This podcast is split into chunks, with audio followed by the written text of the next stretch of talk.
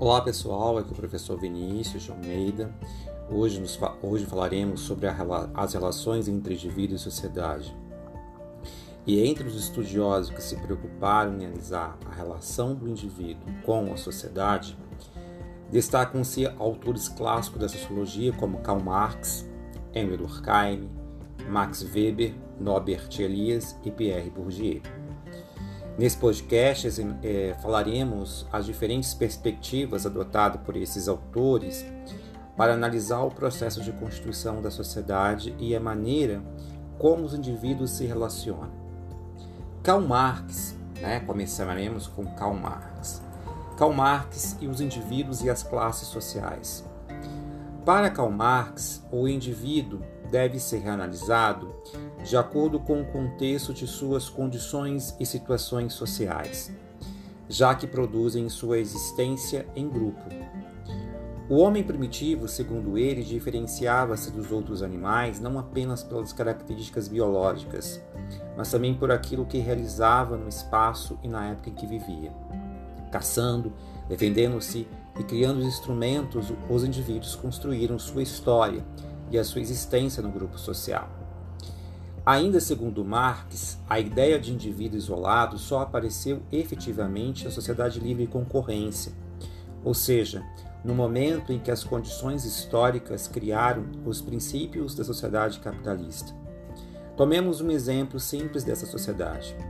Quando um operário é aceito numa empresa, assina um contrato do qual consta que deve trabalhar tantas horas por dia, e por semana e que tem determinados deveres e direitos, além de um salário mensal. Nesse exemplo, existe dois indivíduos se relacionando: o operário, que vende sua força de trabalho, e o empresário, que compra essa força de trabalho.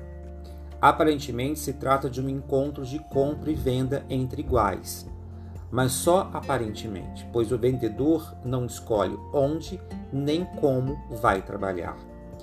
As condições já estão impostas pelo empresário e pelo meio social. Essa relação entre os dois, no entanto, não é apenas entre indivíduos, mas também entre classes sociais, a operária e a burguesa. Eles só se relacionam, nesse caso, por, por causa do trabalho. O empresário precisa da força de trabalho do operário e este precisa do salário. As condições que permitem é esse relacionamento são definidas pela luta que se estabelece entre as classes, com a intervenção do Estado por meio das leis, dos tribunais ou da polícia. Essa luta vem se desenvolvendo há mais de 200 anos em muitos países e nas diversas situações, pois empresários e trabalhadores têm interesses opostos, o Estado aparece aí para tentar reduzir o conflito, criando leis que, segundo Marx, normalmente são a favor dos capitalistas. O foco da teoria de Marx está, assim, nas classes sociais, embora a questão do indivíduo também esteja presente. Isso fica claro quando Marx afirma que os seres humanos constroem sua história, mas não de maneira que querem, pois existem situações anteriores que condicionam o modo como ocorre a construção. Para ele, existem condicionantes estruturais que levam o indivíduo, os grupos e as classes para determinados caminhos, mas todos têm capacidade de reagir a esses condicionamentos e até mesmo transformá-los. Marx se interessou por estudar as condições da existência de homens reais na sociedade. O ponto central de sua análise está nas relações estabelecidas em determinada classe e entre as diversas classes que compõem a sociedade. Para ele, só é possível entender as relações dos indivíduos com base nos antagonismos, nas contradições e na complementaridade entre as classes sociais. Assim, de acordo com Marx, a chave para compreender a vida social contemporânea está na luta de classes que se desenvolve à medida que os homens e mulheres procuram satisfazer. É isso a gente consegue enxergar no pequeno trecho Os Indivíduos da História é, do livro dele A Sagrada Família que estudamos em sala. É, Emile Durkheim, um outro pensador, as instituições e o indivíduo.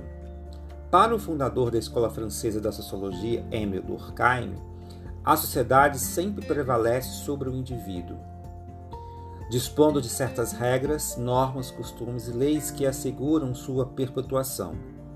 Essas regras e leis é, independem do indivíduo e pairam acima de todos, formação de uma consciência coletiva, formando uma consciência coletiva, o que dá sentido de integração entre os membros da sociedade. Ele, elas se solidificam entre instituições que são a base da sociedade e que compreendem, nas palavras de Durkheim, a toda a crença e todo o comportamento instituído pela coletividade. A família, a escola, o sistema judiciário e o Estado são exemplos de instituições que congregam os elementos essenciais da sociedade, dando-lhe sustentação e permanência. Durkheim dava tanta importância às instituições que definia a sociologia como a ciência das instituições sociais, de sua gênese e de seu funcionamento. Para não haver conflito ou desestruturação das instituições e, consequentemente, da sociedade, a transformação dos costumes e normas nunca é feita individualmente, mas vagarosamente ao longo de gerações e gerações. A força da sociedade está justamente na herança passada por intermédio da educação às gerações futuras. Essa herança são os costumes, as normas e os valores que os nossos pais e antepassados deixaram, condicionando e controlado pelas instituições, cada membro de uma sociedade sabe como deve agir para não desestabilizar a vida comunitária. Sabe também que, se não agir de forma estabelecida, será repreendido ou punido, dependendo da falta cometida. O sistema penal é um bom exemplo dessa prática.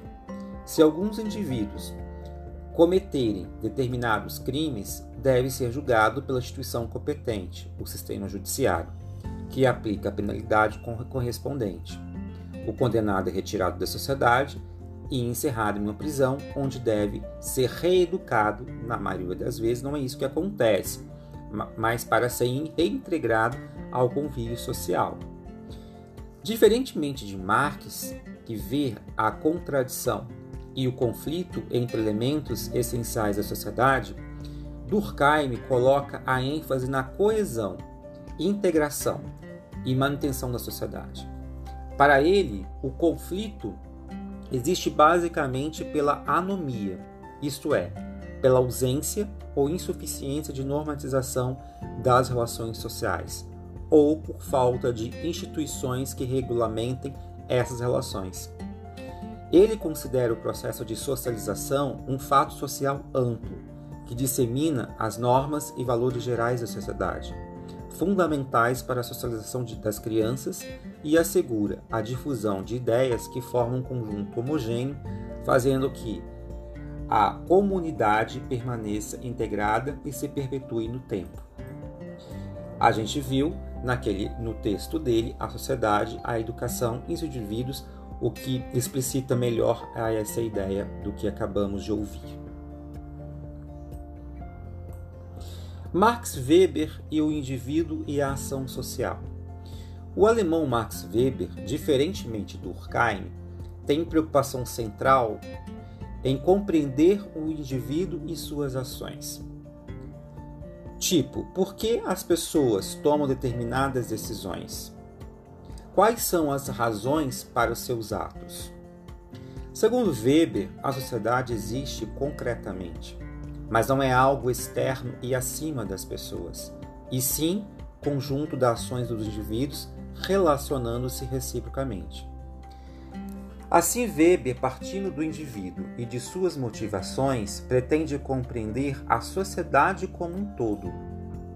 O conceito para Weber é o de ação social, entendida como o ato de se comunicar, de se relacionar tendo alguma orientação quanto às ações dos outros. Outros, entre aspas, no caso, pode significar tanto o indivíduo apenas como vários, indeterminados e até desconhecidos. Como o próprio Weber exemplifica, O dinheiro é um elemento de intercâmbio que alguém aceita no processo de troca de qualquer bem e que o outro indivíduo utiliza para a sua ação está orientado pela expectativa de que outros tantos, conhecidos ou não, estejam dispostos e também aceitá-lo como elemento de troca. Segundo esse raciocínio, Verbe declara que a ação social não é idêntica a uma ação homogênea de muitos indivíduos. Ele dá um exemplo. Quando estão caminhando na rua e começa a chover, muitas pessoas abrem seus guarda-chuvas ao mesmo tempo. A ação de cada indivíduo não está orientada pelo dos demais, mas sim pela necessidade de proteger-se proteger da chuva. Weber também diz que a ação social não é idêntica a uma ação influenciada, que ocorre muito frequentemente nos chamados fenômenos de massa. Quando há uma grande aglomeração, quando se reúnem muitos indivíduos por alguma razão, esses já agem influenciados por comportamentos grupais, isto é, fazem determinadas coisas porque todos estão fazendo. Mas Weber, ao analisar o modo como os indivíduos agem e levando em conta a maneira como eles orientam suas ações, agrupou as ações individuais em quatro grandes tipos, a saber: a ação tradicional, ação efetiva, ação racional com relação a valores e ação racional com relação a fins. A ação tradicional tem por base um costume arraigado, a tradição familiar ou um hábito. É um tipo de ação que se adota quase automaticamente, reagindo a estímulos habituais. Expressões como eu sempre fiz assim ou lá em casa sempre se faz desse jeito exemplificam tais ações. A ação afetiva tem por fundamento os sentimentos de qualquer ordem. O sentido da ação está nela mesma. Age afetivamente quando satisfaz suas necessidades, seus desejos, sejam eles de alegria, de gozo, de vingança, não importa. O que importa é dar vazão às paixões momentâneas.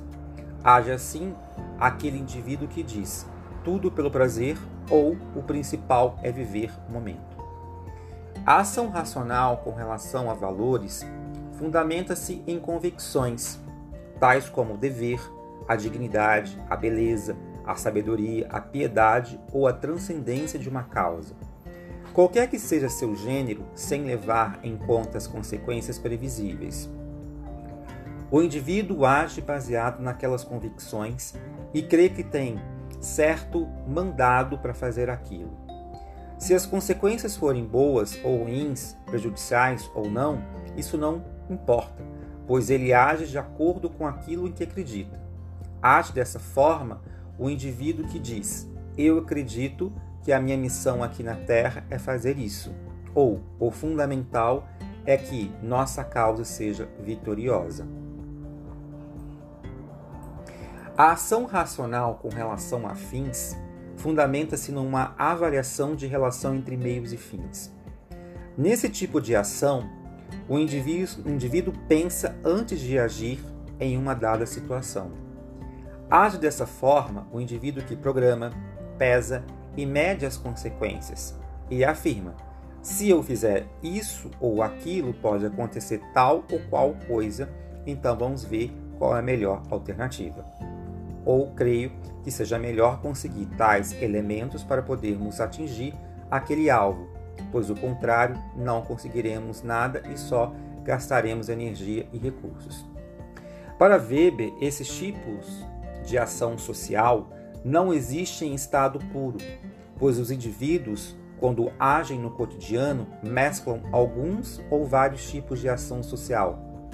São tipos ideais é, construções teóricas utilizadas pelo sociólogo para analisar a realidade.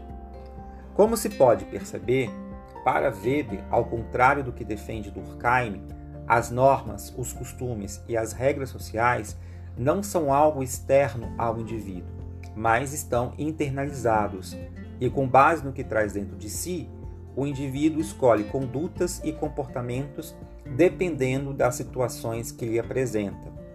Assim, as relações sociais constituem na probabilidade de que se já socialmente com determinado se, se age socialmente com determinado sentido, sempre numa perspectiva de reciprocidade por parte dos outros.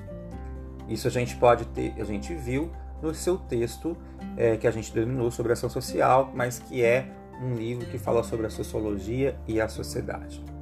Entramos agora num aspecto muito mais, é, mais contemporâneo, que é o Norbert, Norbert Elias e Pierre Bourdieu, como a sociedade dos indivíduos. Vamos examinar agora três diferentes perspectivas da análise da relação entre indivíduo e sociedade. Bom, é, analisamos até aqui essas, essas três perspectivas. Para Marx, o foco recai é, sobre os indivíduos inseridos nas classes sociais. Para Durkheim, o fundamento é a sociedade e a integração dos indivíduos nela.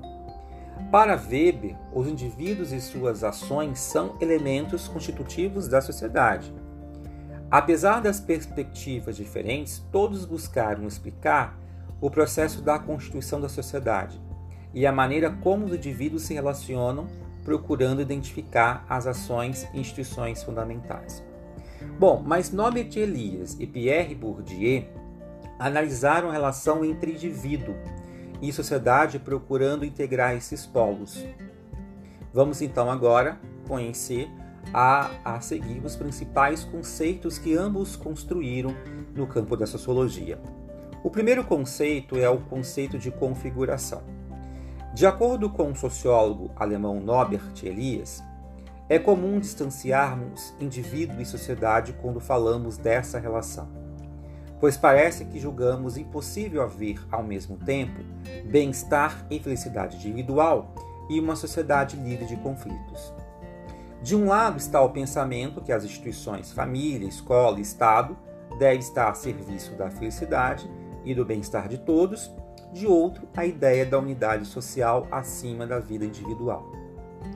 As distinções entre indivíduo e sociedade levam a pensar que se trata de duas coisas separadas, com mesas e cadeiras, tachos e panelas. Ora, é somente nas relações e por meio delas que os indivíduos podem possuir características humanas como falar, pensar e amar, como diz Elias em seu livro A Sociedade dos Indivíduos.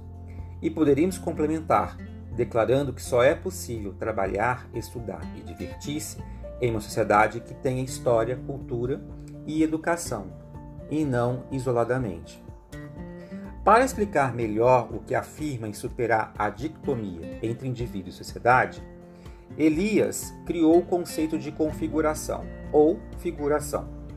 É uma ideia que nos ajuda a pensar nessa relação de forma dinâmica, como acontece na realidade.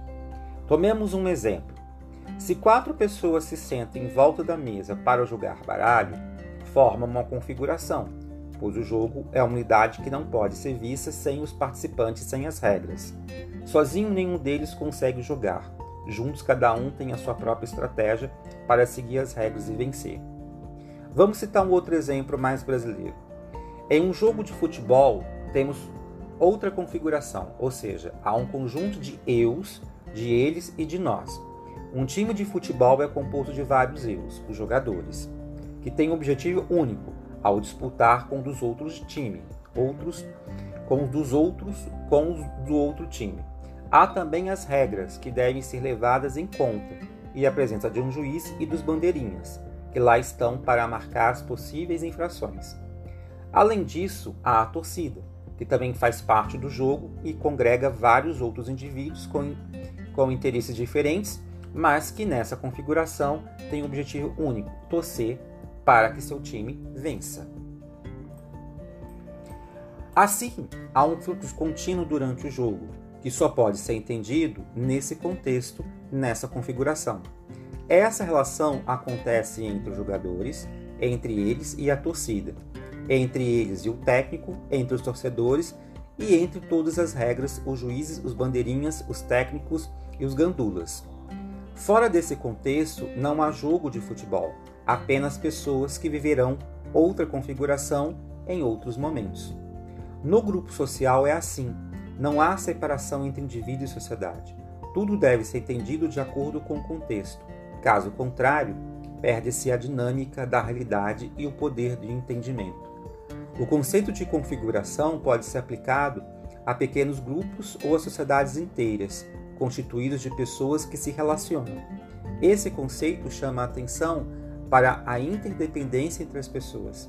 Por isso, Elias utiliza a expressão sociedade dos indivíduos, realçando a unidade e não a divisão. Foi o que nós vimos na, no seu texto sobre a sociedade, a sociedade dos indivíduos. Aí tem um segundo conceito, que é o conceito de hábitos. Hábitos é um outro conceito utilizado por, por Elias. É muito interessante porque, além de esclarecedor, estabelece uma ligação entre o pensamento de Elias e o de Pierre Bourdieu. Para Elias, hábitos é algo como uma segunda natureza, ou melhor, um saber social incorporado durante nossa vida em sociedade. Ele afirma que o destino de uma noção, de uma nação, ao longo dos séculos, ficam sedimentado no hábito de seus membros. É algo que muda constantemente, mas não rapidamente, e por isso há equilíbrio entre continuidade e mudança. A preocupação de Bourdieu, ao retomar o conceito de hábitos, era a mesma de Elias, ligar teoricamente indivíduo e sociedade. Não há diferença entre o que Elias e Bourdieu pensaram em termos gerais, apenas na maneira de propor a questão. Para Bourdieu, o hábito se apresenta como social e individual ao mesmo tempo, e refere-se tanto a um grupo quanto a uma classe, e obrigatoriamente também ao indivíduo. A questão fundamental para ele é mostrar a articulação entre as condições de existência do indivíduo e suas formas de ação e percepção dentro ou fora dos grupos. Dessa maneira, seu conceito de hábitos é o que articula as práticas cotidianas, a vida concreta dos indivíduos, como as condições de classe determinada de determinada sociedade, ou seja, a conduta dos indivíduos e a estrutura mais amplas. Funde-se as condições objetivas com as subjetivas. Para Bourdieu, o hábitos é estruturado por meio das instituições da socialização dos agentes, a família, a escola principalmente. E aí que a ênfase na análise do hábitos deve ser colocada, pois são essas primeiras categorias e valores que orientam a prática futura dos indivíduos. Esse seria o hábitos primário, por isso mais duradouro, mas não congelado no tempo. À medida que se relaciona com as pessoas, à medida que se relaciona com as pessoas de outros universos de vida, o indivíduo desenvolve um hábito secundário, não contrário ao anterior, mas indissociável daquele. Assim vai construindo hábitos individual que conforme agrega as experiências continuamente. Isso não significa que será uma pessoa radicalmente diferente do que era antes, pois se modifica sem perder suas marcas de origem de seu grupo familiar ou da classe da qual nasceu. Os conceitos e os, e os valores dos indivíduos sua subjetividade, segundo Bourdieu, tem uma relação muito intensa com o lugar que ocupa na sociedade. Não há igualdade de posições, pois se vive numa sociedade desigual. Por exemplo, no Brasil, teoricamente, todos podem ingressar na universidade, mas de fato, as chances de que isso ocorrerá são remotas, porque há condições objetivas e subjetivas que criam um impedimento. A falta de vagas, as eficiências do ensino público, um vestibular que elimina a maioria, ou um pensamento como este: não adianta nem tentar, pois não vou conseguir. Ou este: para que ingressar em um curso superior se depois não terei possibilidade de certa profissão? Bom, como se pode perceber, a sociologia oferece várias possibilidades teóricas para análise da relação entre indivíduo e sociedade. Esse é apenas um exemplo de como os sociólogos trabalham. Muitos autores analisam as mesmas questões e propõem alternativas, a fim de que se possa escolher a perspectiva mais apropriada para examinar a realidade em que se vive e buscar respostas para as perguntas que se fazem. A diversidade de análise é um dos elementos essenciais do pensamento sociológico. Bom, pessoal, esse é um pequeno resumo de todos os pensadores a quais nos colocamos a estudar. Muito obrigado pela atenção, um forte abraço e até mais.